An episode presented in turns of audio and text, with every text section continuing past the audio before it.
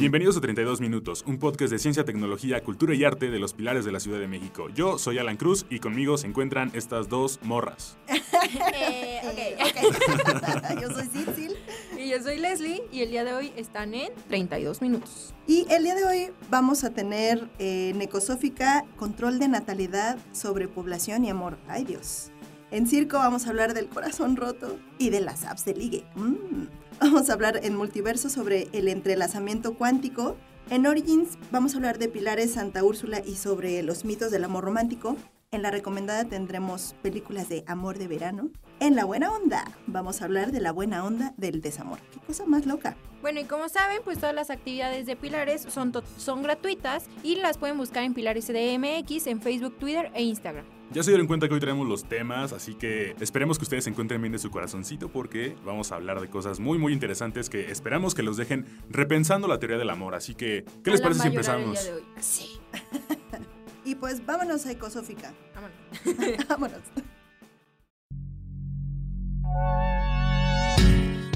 Sean bienvenidas y bienvenidos a otro episodio más de esta su sección 100% orgánica, libre de conservadores, enriquecida con fertilizantes naturales y que apoya los objetivos de desarrollo sostenible. Su tres veces heroica sección ecosófica. Jimena, ¿cómo estás? Hola Juanma y queridos podescuchas. Yo estoy feliz de que nos acompañen una semana más. Oye, y aprovechando que mencionaste el desarrollo sostenible, como que ya somos muchos humanitos en el planeta, ¿no? Es evidente tan solo nuestras familias. Por ejemplo, yo soy hija única, pero tengo demasiados tíos, tías, primos y primas. ¿Tú? ¿En tu familia son muchos? Pues particularmente mi mamá y mi papá solo me tuvieron a mí. Aunque ya si hablamos de medias hermanas, puff, hasta para regalar tengo. Aunque igual, mis abuelitos y sus hermanos tuvieron un montón de hijos e hijas. Por lo mismo tengo un montonal de tíos. En lo personal, no creo que al medio ambiente le guste mucho que las parejas tengan y tengan más bendiciones. Acá entre nosotros, ¿quisieras tener hijos? Híjole, conociendo todos los problemas ambientales, económicos y sociales que estamos enfrentando, creo seriamente que no quiero tenerlos. Además, la población sigue aumentando notoriamente. Tan solo desde que inició la pandemia me he enterado de muchos casos de embarazadas que incluso van por el segundo o hasta el tercero. Pero al menos estas generaciones ya no son como las de nuestros papás o abuelos que se aventaban mínimo unos cinco, ¿no crees?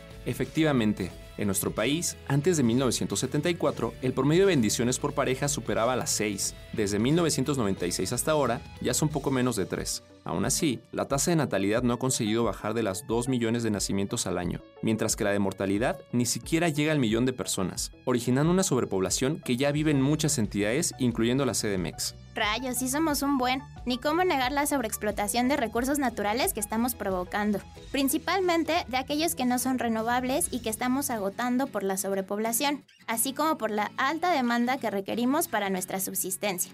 Además de la contaminación, la pérdida de la biodiversidad que tristemente es consecuencia del agotamiento de dichos recursos. Da miedo tan solo pensar el impacto que provoca cada persona. Todos los seres humanos generamos una huella hídrica y de carbono a partir de las actividades cotidianas, muchas de las cuales promueven la emisión de gases de efecto invernadero o necesitan de grandes cantidades de agua para llevarse a cabo. Tal es el caso del transporte, la energía eléctrica, el consumo de ciertos alimentos y residuos que generamos. Tengan en cuenta que entre más personas habitemos este planeta, más recursos utilizaremos, más toneladas de CO2 se emitirán y más agua se necesitará. Además, no olvidemos el cambio de uso de suelo que estamos exigiendo y provocando al ser cada vez más habitantes, no solo porque requerimos mayor espacio para vivienda, que vemos reflejado en la enorme cantidad de torres de departamentos que hay actualmente y que sigue en aumento, sino también en la cantidad de suelos disponibles que necesitamos para la agricultura y la ganadería. Hay que sacudirse un poco el egoísmo y pensar globalmente. ¿Para qué queremos hijos e hijas? ¿Para que nos cuiden cuando estemos en la tercera edad? ¿Para que continúe nuestro linaje? ¿Por mandato divino? ¿Para que sea la representación física del amor que se tiene una pareja? ¿Para rescatar el matrimonio? Ajá. ¿Realmente es lo que queremos o solo son las normas establecidas de la moral y la sociedad las que marcan lo que tengamos? Ahí se los dejo de tarea. Y es que puede sonar muy rudo, pero debemos ser más conscientes de la calidad de vida que queremos tener, considerando siempre los problemas actuales y las proyecciones a futuro, haciéndonos responsables y considerando las opciones disponibles para el control natal, contemplando las alternativas como los métodos anticonceptivos o, en su caso, una correcta planificación familiar, ya que en la mayoría de los casos, tener hijos es una elección y debería ser hecha de forma responsable. Bueno, eso ha sido todo por el día de hoy en esta sección. Esperamos que tengan mucho que pensar y como cada semana, nos vemos. Hasta que la extinción nos alcance. Circo Digital. Ciencia Robótica. y computación. Oye, yo conozco ese sonidito, andas de pillo, ¿eh? ¿Pillo? Sí, o sea, andas ligando en Tinder. No, solo bajé la app porque me entró la curiosidad de probar y conocer más gente. Pero espera, ¿por qué tú conoces ese sonido? Tú andabas de pilla. Uy, si supieras. Bueno, la verdad probé alguna vez eso de las apps para ligar. Me la recomendaron muchísimo después de que rompí con un ex y no me fue muy bien. Entre salidas casuales y corazones rotos, decidí que lo mío no es eso. Pero he escuchado de mucha gente que le ha ido súper, desde encontrar amigos de todas partes del mundo hasta encontrar el amor. Sí, claro. Y escuchado que muchísimas apps, no solo Tinder, se prestan para cualquier necesidad. Oye, espera, también hay que mencionar que ahora en Facebook hay una sección que se llama parejas. Se supone que creas un perfil aparte del perfil tradicional de Facebook. Aunque está dentro de la aplicación con tus gustos y pasatiempos, también puedes subir fotos, información y así. Oh sí, tienes razón. Fíjate que sí he escuchado de esa sección de Facebook. Se supone que busca personas que están cerca de ti con el perfil que describiste. Sí, y como lo mencioné, no es necesario descargar otra app. Todo es ahí mismo en Facebook. Creas tu perfil independiente al social que usas comúnmente. Bueno, sabemos que en este mundo de las apps de ligue hay muchísimas. Solo es cuestión de saber y tener mucho cuidado en cómo usarlas. Sí, claro, no solo existe Tinder. Para la comunidad LGBTQ se utiliza mucho Green y Taming. Y como dices, tener mucha precaución de utilizarlas. Recuerda que estas apps se encargan de crear un perfil con tus gustos, pasatiempos, y así la gente puede tener acceso a esa información y hacer match contigo. Bueno, pero ya dime, ¿qué experiencias has tenido con esto de las apps? Bueno, realmente no ha sido una experiencia muy buena, que digamos. Creo que me salió contraproducente. Mi expareja me terminó dejándome muy mal con el corazón roto y una amiga me recomendó que bajara una de esas aplicaciones para distraerme y conocer gente. Pero ¿cuál fue mi sorpresa? En un perfil con quien había hecho match, encontré que era mi ex. Eso agudizó más mi corazoncito roto. Ay, qué mala onda. Oye, ¿y tú sabes por qué se dice corazón roto? Ay, gracias por restarle importancia a mi historia, ¿eh? Pero sinceramente me interesa saber con qué información me vas a salir ahorita. sabes que yo a todo le tengo que dar una explicación de por qué pasan las cosas. Bueno, pues dime, ¿por qué se le dice así? Se le dice así a la afección cardíaca temporal que a menudo es provocada por situaciones estresantes y emociones extremas. Sí, como cuando tu ex te dice que ya no quiere andar contigo. sí, justo eso que mencionas, que sientes que tu corazón está roto es en realidad un dolor torácico repentino. A veces se puede llegar a pensar que estás teniendo un ataque cardíaco. Oh, ya, como lo mencionaste antes, realmente son emociones extremas que te llegan, ¿no? Por ejemplo, mucha gente lo liga a rupturas amorosas o amores imposibles. Así es, pero también no hay que olvidar que las emociones extremas también pueden ser por la pérdida de un ser querido o algún evento emocional. En fin, mucha gente para ese mal utiliza las apps que anteriormente mencionamos. Como tú comprenderás. En fin, yo creo que cada quien tiene diferentes formas de lidiar con su corazoncito roto. Quizás para ti no fue viable usar las apps de ligue y tendrás que sanar de otra manera. Mira que tuve mucho pegue e hice muchos match con mucha gente. bueno, bueno, para la otra, ¿me das más consejos de cómo utilizar esas apps? No, nada, nada. Puedes buscar más información navegando en internet porque recuerda que la ciencia y la tecnología están a un clic de nosotros. Bueno, nos despedimos y mientras me voy a contestar los mensajes de Tinder porque no dejan de llegar.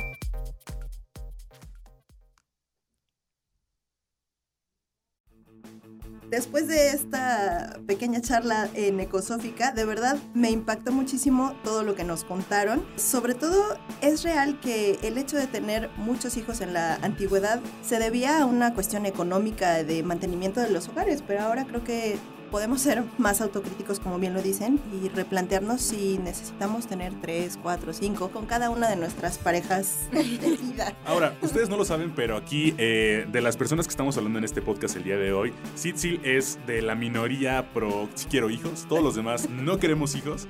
Entonces, yo ahí cada quien, ¿no? Pero honestamente yo no quiero tener hijos. Es más, Ah, por ahí me encontré, por ahí vi un meme que se lo pasé a una amiga. Cuando ves a un niño ser berrinche y era la imagen como de, de, unas trompas que se querían cortar a sí mismas, me dio muchísima risa. Perdón que esté contando memes en este programa, ya soy yo todo un tío. No, pero realmente es muy, muy, muy, muy cagado. Porque mucha gente dice, no, voy a utilizar un método anticonceptivo para no embarazarme. Y se embarazan. ¿Cómo, cómo, ¿Cómo, le hiciste? ¿Puedes solo otra vez? no, es que hay, que hay que ser sinceros. O sea, ningún método anticonceptivo es 100% eficaz. Si no quieren tener hijos, absténganse, de verdad. Si traen Dibu, cuídense. Solo tengan cuidado. O sea. No, tampoco, tampoco. o sea, a ver.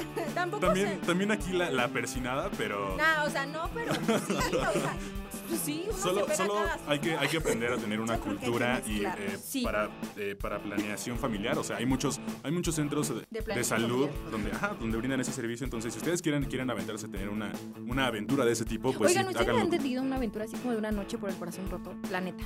No. Ay, Pero no me- seas creo, que, creo, que, creo que es bueno que termine esta idea porque me parece un poco importante el hecho de decir que si ustedes quieren tener una familia, pues de preferencia que sea planeada, ¿no? De hecho, hace muy poquito, Yuya, a lo mejor la conocen porque es la de los tutoriales de maquillaje, Se acabó mi adolescencia entre dos. este, acaba, de, acaba de anunciar que está embarazada y entonces mucha gente de, de una u otra forma pues sí se alegró bastante porque, digo, yo no, yo no soy fan de Yuya, no lo conozco y ya, y ya vamos a pasar al siguiente tema, pero pues de una u otra forma mucha gente se alegró porque ella, ella al parecer siempre ha dicho que quiere tener como una familia bien planeada, entonces eh, si ustedes son fans de ella tal vez sí pueden seguir su ejemplo y tener eh, una buena planeación Todos familiar. hay que seguir un buen ejemplo y hay que tener aventuras de una noche. Vámonos a multiverso con entrelazamiento cuántico. Como dijo Stephen Hawking, la propiedad más notable del universo es que ha dado lugar a las criaturas que puedan hacer preguntas. Y Multiverso está aquí para responderlas. Somos Jareni. Y Javier, y comencemos este viaje cósmico. Oigan, ¿se han dado cuenta que últimamente están muy de moda los tatuajes con ecuaciones o fórmulas científicas? No sé, ya hasta me dan ganas de uno. Sí es cierto, tengo varios amigos que lo han hecho y creo que más que por traer un montón de variables complejas, lo que buscan es representar el significado o trasfondo de esas notaciones. Sí, como la llamada ecuación del amor, que en realidad, bueno, es la ecuación de Dirac. Órale, aunque también es correcto que le digan la ecuación del amor. Cuéntanos de qué se trata. El fundamento científico de esta ecuación es algo complejo, ya que integra dos de las ideas más importantes de la ciencia. La mecánica cuántica que describe el comportamiento de objetos microscópicos y la teoría de Einstein sobre la relatividad que describe el comportamiento de objetos en movimiento rápido. Pero de manera simple, la ecuación de Dirac describe el fenómeno del entrelazamiento cuántico, que en la práctica se dice que si dos sistemas interactúan uno con el otro durante un cierto periodo de tiempo y luego se separan, es posible describirlo como dos sistemas separados, pero de alguna manera sutil están convertidos en un solo sistema. Aunque se separen y estén a millones de kilómetros de distancia, a años luz, siguen influyendo entre ellos, uno sobre el otro. Ay, es que sí suena súper poético, como en las relaciones a distancia o imposibles. Creo que esta descripción suena más a un poema que como un enunciado científico, ¿no? Exacto. Es por esto que su impacto ha sido tal que la cultura del Internet la bautizó como la ecuación del amor y muchas personas han decidido que esta ecuación matemática forme parte de su piel para toda la vida. Ahorita que estábamos comentando esto, no sé si le suena por ahí una canción de Zoé que dice que somos polvo de estrellas. Químicamente, nuestra composición atómica y molecular tiene los mismos elementos que las estrellas o cualquier otra estructura del universo. Siguiendo el principio de conservación de la materia y de la energía, en algún momento fuimos parte del punto inicial que dio origen al Big Bang. Entonces, al estar tan íntimamente relacionados con ese origen del universo, quiere decir que nuestras partículas subatómicas están entrelazadas cuánticamente con todo lo que existe en el universo. Mm, pues sí, en realidad podemos verlo de esa forma. Por eso evolucionamos de manera conjunta como sistemas micro y macroscópicos. Qué hermoso, ¿no? Así, aunque no tengamos una pareja, podemos decir que estamos entrelazados con nuestra galaxia, con el universo, o como dicen nuestros amigos ecosóficos, con el yo, el otro no humano y el planeta. Órale, ya veo por qué. Aunque también hay que aclarar, como ya comentamos, su fundamento científico es mucho más complejo. Y en realidad, el principal objetivo de esta fórmula que describe el entrelazamiento cuántico es poder transmitir información a años luz de distancia casi instantáneamente.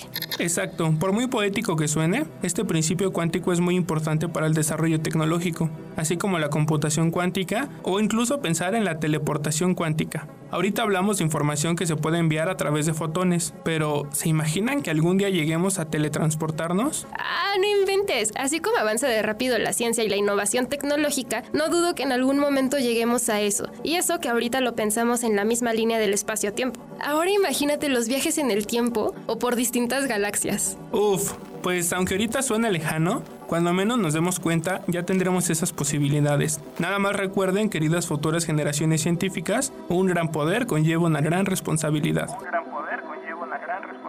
Así es. Por ahora, podemos soñar con las infinitas posibilidades que estas teorías tan fascinantes que les hemos ido contando y dejar volar nuestra imaginación. Un día, esos sueños se harán realidad y estaremos hablando sobre ello aquí en el multiverso. Nos escuchamos en el holograma de la siguiente emisión de Multiverso.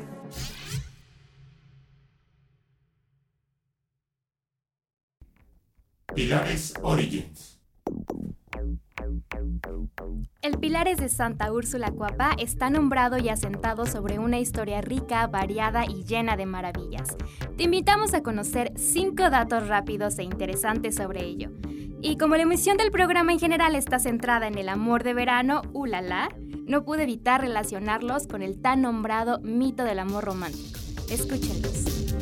El culto de Santa Úrsula es una de las tradiciones más oscuras y enigmáticas de la Iglesia Católica. El mito tradicional habla de una princesa británica cristiana del siglo IV que fue cortejada por un príncipe pagano. Ella buscaba permanecer virgen en seguimiento a su fe cristiana, por lo que se embarcó en un viaje de tres años con 11.000 vírgenes para posponer su matrimonio. Dicho viaje llegó a Roma, donde fue supuestamente recibida por el Papa y luego emprendió el viaje de regreso con todo su cortejo por la ciudad de Colonia, actualmente Alemania.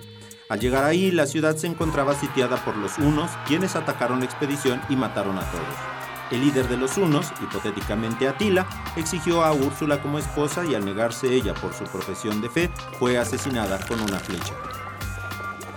Se dice que a pesar de ello, el mito de Úrsula es muy interesante tanto a nivel literario como antropológico. El único vestigio antiguo es una inscripción en piedra del siglo VI, cuya autenticidad se discute enormemente y que habla de la construcción de la iglesia en honor a unas vírgenes mártires, sin precisar nombres ni circunstancias. Fue hasta el siglo IX que los romanceros y libros litúrgicos empezaron a hacer famosas la leyenda de Santa Úrsula incorporándola al catolicismo. Todas las historias están llenas de fabulosas exageraciones, anacronismos y contradicciones a tal punto que la propia Iglesia Católica removió su conmemoración en 1969. Sin embargo, en el Renacimiento y en la época de la conquista, su culto era notable en toda la región del Mediterráneo, por lo que fue traído a la Nueva España. Cielos, les dijimos que esto era oscuro. Mm, ¿Qué otras tragedias estarán relacionadas con los mitos del amor romántico? Sí, mitos del amor romántico como son la virginidad, la idea del único amor, por ejemplo. Al momento de la conquista, la zona sur de Coyoacán se le conocía como Coapan, particularmente al altépetl construido sobre la ribera del lago de Xochimilco. Al ser sometido por los españoles, dicho lugar fue renombrado como Santa Úrsula Coapatl, en honor a dicho personaje. El nombre Coapan significa río que lleva serpientes, lo cual es debido a la gran cantidad de estos animales, así como culebras, que se podían encontrar en el ecosistema del Pedregal. Quienes habitaban originalmente Coapan eran tepanecas, etnia en la que se consideraba integrante de las siete tribus nahuatlacas que partieron de Chicomosto, al igual que la población mexica. A sus ciudades o al Tepet se les llamaba Tepanecapan. La ribera del lago sobre la que se incorporaba Coapan desembocaba en el camino de Coyoacán hacia Tenochtitlan, por lo que se conservó como camino hacia Tlalpan, Cuernavaca y Acapulco, ya en época virreinal. En los alrededores existieron grandes haciendas como San José Cuapa, San Antonio de Padua Cuapa y San Juan de Dios, la Grande, que se pueden observar en los hermosos cuadros de José María las La urbanización de Coapa comenzó en los 60 con la construcción de la Villa Olímpica, de Villa Coapa y del Estadio Azteca. Ya a principios de esa década se construía el mítico Museo Anahuacalli, obra del artista Diego Rivera. Los fraccionamientos de terrenos llamaron la atención de la población carente de vivienda en medio de la expansión urbana. De ahí surgieron muchas iniciativas de las y los colonos que llegaron a asentarse de manera irregular sobre el Pedregal, quienes dedicaron esfuerzo y organización a lo largo de los 70 para cavar la roca hasta extraer de ella calles y casas que hoy conforman el Pedregal de Santa Úrsula. Ahora que ya conoces estos cinco datos curiosos sobre el pueblo de Santa Úrsula y sus alrededores, te invitamos a conocer las actividades que brinda el equipo de Pilares Santa Úrsula y formar parte de la historia de este lugar. Y, ¿por qué no? También a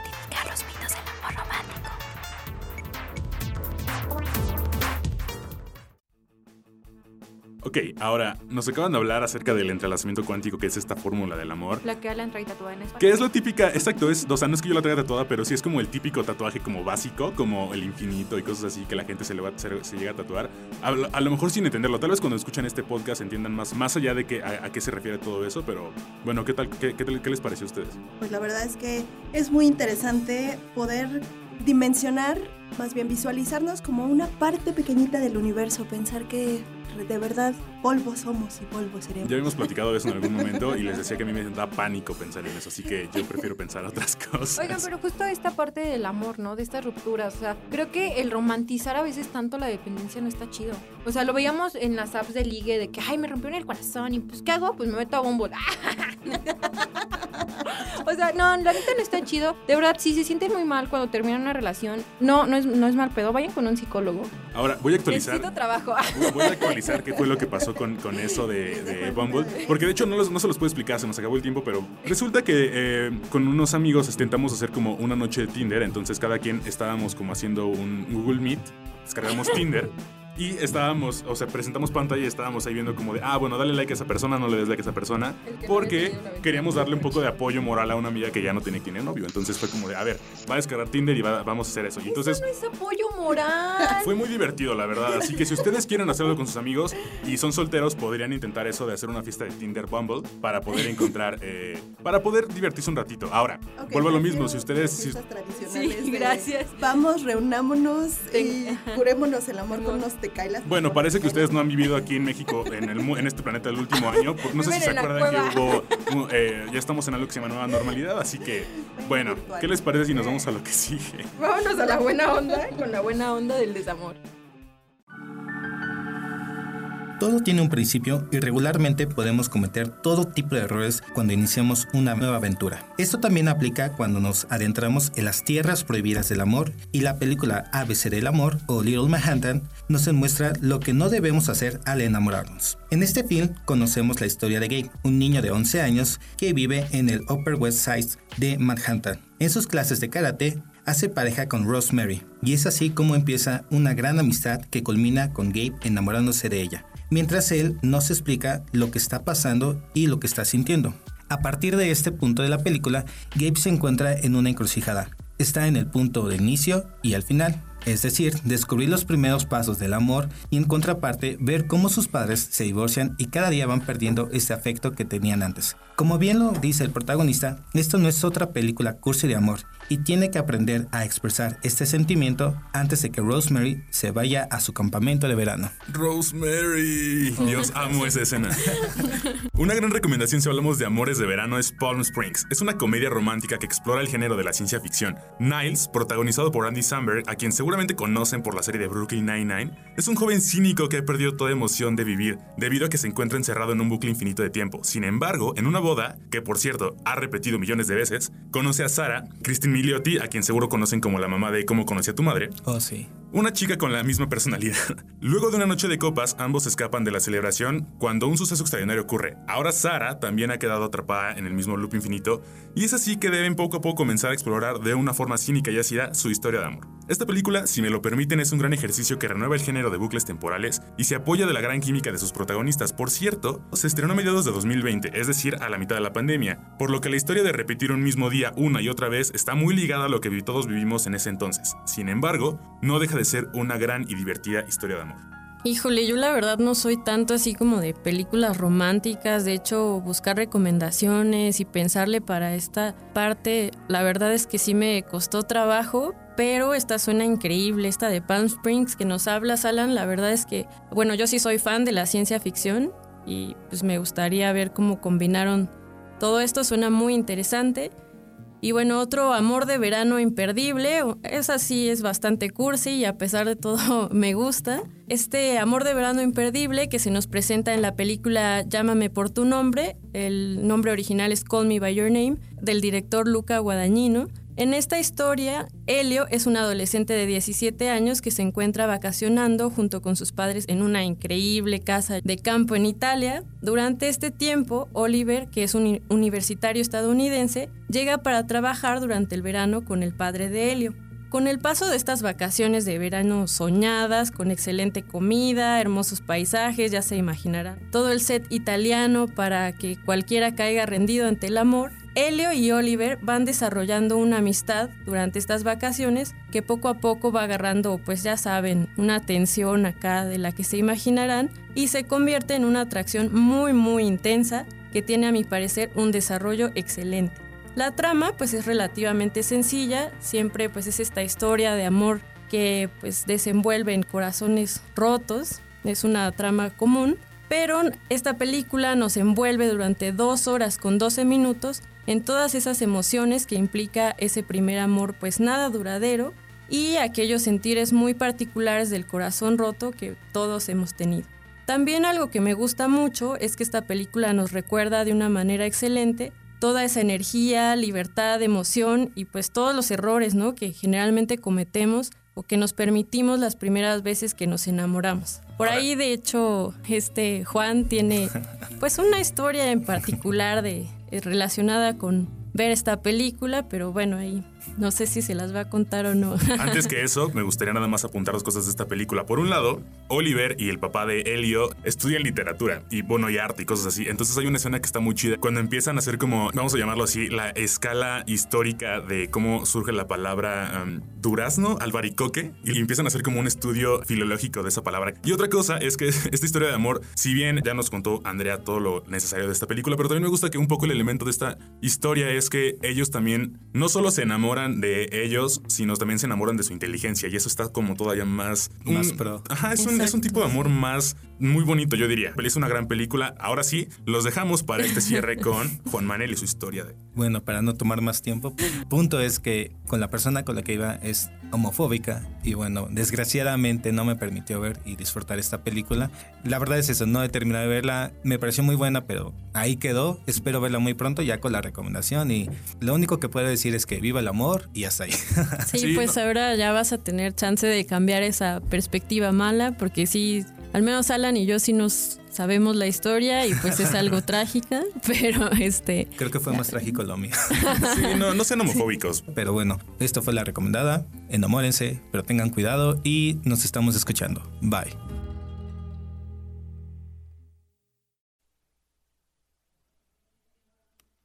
Ay, ay, ay, si supiera que me está llevando la tristeza, que me estoy bebiendo este dolor, que mi vida ya está casi muerta. Ay, ay, ay, si supiera. Ahora, ahora, Gus, ¿qué onda? ¿Qué onda? Estamos cantando acá bien sabroso y ya, que mira, aquí tienes la lagrimita casi bien sabroso también. ¿Por qué de repente te entró demasiada melancolía, tristeza en el alma, Gus? ¿Ya volviste a las andadas? Nada de andar en las andadas, Pablito, sino que más bien tengo problemas de desamor. Ah, sí volviste a las andadas. Pero para el desamor no hay mejor cura que escuchar la, buena onda. Buena onda. ¿Crees que sea la cura? Pues podría ser, podría ser, pero si no es una buena cura, de menos te puede hacer reír y te distraes de esos lares en los cuales andas todo ahí, todo hundido. Y pues ya ves que aquí somos buenos para eso, para distraer de las cosas mala onda. Claramente, Pablito. Pero bueno, dime, ¿qué podemos hacer con esto del desamor, Pablito? Ayúdame. De hecho, te va a sorprender. Vamos a ver los beneficios del desamor. Ah, caray, eso sí me interesa. Los beneficios como de tecito de manzanilla para el dolor de pancita o el de pasiflora para estar Dalai. ¿Es correcto? Mira, ya eres efecto en test.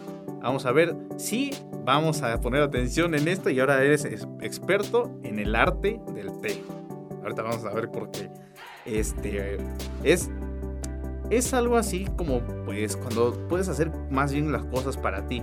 Yo sé que pues, también el desamor duele, pero esas las ventajas es que, como dijeron en el circo digital, es hasta puedes padecer una afección cardíaca. Oye, oye. Espera, espera. Ya parece examen. Recordar todo lo que hemos contado. En fin, ¿Me estás diciendo que está bien estar solo, solín, solito? Bueno, no hay que verlo de esa manera tan, tan cruel, mi buen Gus. Simplemente disfruta la fruta de lo que hay alrededor. Quizá ir a la playita con tus cuates, hacer eso que siempre quisiste hacer y no te atrevías, leer un libro, saltar de un paracaídas, aprender a tejer, tener un árbol, cultivar tu propia hierba. Juega el gallo. Ah, bueno, este, hierbas, albahaca, cilantro, perejil, este, epazote, verdolagas, ¿me entiende? claro que te entiendo, Pablito. Eh, ahora que lo mencionas, siempre quise bailar hula hula como Timón y Pumba en medio de reforma. Mira, qué buena onda. Ahí del caballito. Lo que me recuerda que ya casi sale a la venta el libro de Alan Laland, que hubo con el SAT. Por favor, eso me serviría. Pero espérate, también me gustaría ir a la playa con una buena chelita, recostado en la arena y disfrutando unas ricas y deliciosas alitas mango habanero en una tarde amena. Qué pintoresco y paradisíaco me saliste vos. Qué inspirado, qué profundo. Paso con eso, mi estimado. ¿Cómo que profundo? Eh, eh, bueno, este, me entendiste. Eh, solo quiero que observes que puedes hacer cosas por ti y para ti. Tienes razón, Pablito. El desamor duele, pero si dedico mi tiempo y mi mente en otras cosas, podría estar mejor. Mucho mejor. Y además quizás ese sea el empuje que necesites para hacer eso que efectivamente no te atreves a hacer. Y al rato vemos si te arrestan ahí en reforma. Oye, que mira si tengo muchas ganas de hacerlo, ¿eh? Pago por ver. Ay, no te pases. Creo que el lado positivo del desamor es darnos ese tiempo de reflexionar entre muchas cosas de uno mismo. Eh, podremos hacernos las preguntas. ¿Por qué no funcionó? ¿Por qué fue lo que pasó? ¿Por qué no terminó su frase? ¿Cómo se quedó? Que es que dice quedé, entonces no sabemos cómo quedó porque no terminó la frase. Dar tiempo para reparar los errores y reconocer también los de la otra persona. Dejar de idealizar. Así es. Quizás ya es tiempo de que te des tiempo. Para que estés listo para ver con casualidad a tu ex que te pidió un tiempo, andar con el tiempo y quizás con un tiempito. Ay, Laura Sat. no es cierto. Traía el corazoncito roto y se me ha abierto otro panorama diferente con lo que platicamos. Y cuando nos rompen el corazón sentimos que el mundo se nos cae encima, Gus, sin pensar que en realidad el mundo se abre de par en par esas puertas. Apreciamos más el valor de las cosas un poco más a fondo y hasta que maduramos sabiendo que estamos completos individualmente y ya queremos compartir esa completitud individuo con alguien más, y bueno, y sin alburar ni nada, ¿eh? Porque ya te andas volando. Chale, Pablito. ¿Cómo sabías que mis pensamientos iban para otro lado? Qué bien me conoces. Ah, pues porque ya te conozco muchísimo. Juntarte con nuestro compa el Coco te ha cambiado al lado oscuro, guiño, guiño. Es más, sé que estás pensando en patas. ¿Qué te digo? Es mi sensei, mi senpai. Eso sí, Pablito. Ya saben, compitas, si quieren alegrar su día, no se pierdan los capítulos de nuestro podcast 32 minutos. Nos vemos hasta la próxima en lo que voy por las patitas de pollo. Ya tú sabes, cuando gustes. Hasta la próxima, pot escuchas. No olviden la buena onda de vivir. Esto fue la buena, onda. Buena onda. Vámonos, Gus. Vámonos. Patitas.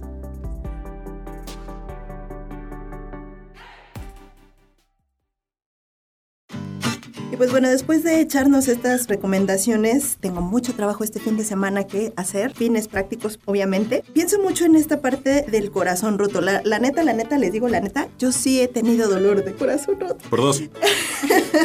Pero creo que muchas cosas que a veces vemos en películas y en situaciones externas, incluso a veces nuestras propias amistades nos llevan a tener un pensamiento equivocado sobre lo que significa el amor. Sí, ¿no? O, o sea, justo yo pensaba mucho ahorita cuando escuchaba esta parte de no romantizar. La, parte de, ay, me voy a llevar con, a mi novia a vivir conmigo y vamos a empezar desde cero. No. O sea, ¿por qué vas a sacar a una persona que está en toda la comodidad a sufrir? O sea, eso no es amor. Ahora, algo que queremos intentar nosotros en este podcast hacia ustedes, nuestra audiencia es que sí intenten deconstruir esta idea del amor romántico. Finalmente, la deconstrucción es una cosa muy sencilla que se lleva de la noche a la mañana, pero es un buen proceso para que uno como persona pueda, como les decíamos al principio, repensar el amor. No que no lo sientan. Yo no estoy peleado al menos con que lo sientan, pero sí me gustaría invitarlos a que si ustedes están, están en esa parte, empiezan a criticar ese tipo de pensamiento, puedan ustedes a lo mejor avanzar como personas y a lo mejor ese tipo de pensamientos no llevan a ningún lado, pero el hecho de, el hecho de hacer el ejercicio de la autocrítica y de criticar el amor romántico y a lo mejor, eh, a lo mejor considerarlo ya un poco de amor, amor consciente puede ayudarles un poco a, a mejorar sus relaciones. Sin embargo, en 32 minutos lo recomendamos es que si ustedes se sienten muy perdidos en ese aspecto, busquen ayuda psicológica. O sea, también algo que yo quería comentar es esta parte de cortar lazos, ¿no? O sea, es que Sí, claro. es,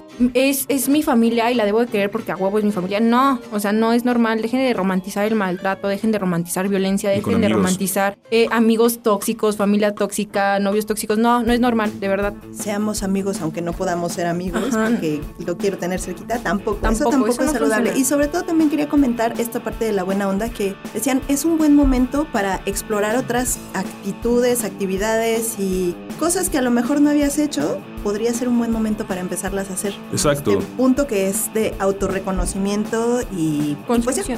Trabajen en ustedes para que después puedan tener relaciones bonitas, que es lo que mucha gente aspira a tener. Así que, bueno, ese fue el programa del día de hoy. ¿Les parece si vamos cerrando? Y les voy a dar un resumen de lo que hablamos el día de hoy. Básicamente en Ecosófica hablamos del control de natalidad, sobrepoblación y amor. Ya no tengan hijos, Dios. En Circo Digital hablamos del corazón roto contra las apps de ligue. En el multiverso, del entrelazamiento cuántico y este tatuaje eh, En Origins hablamos del pilar de Santa Úrsula y de los mitos del amor romántico. En la recomendada hablamos del amor de verano y la trágica historia de Juan Manuel. Y la buena onda fue eh, acerca de la buena onda del desamor. Pues les recordamos que nos pueden encontrar el próximo miércoles a las 7 de la noche con este nuevo episodio. Y si quieren tener hijos, tengan, no le hagan caso a Alan. Y nos vemos el- en el próximo podcast con La Calors. Se cuidan.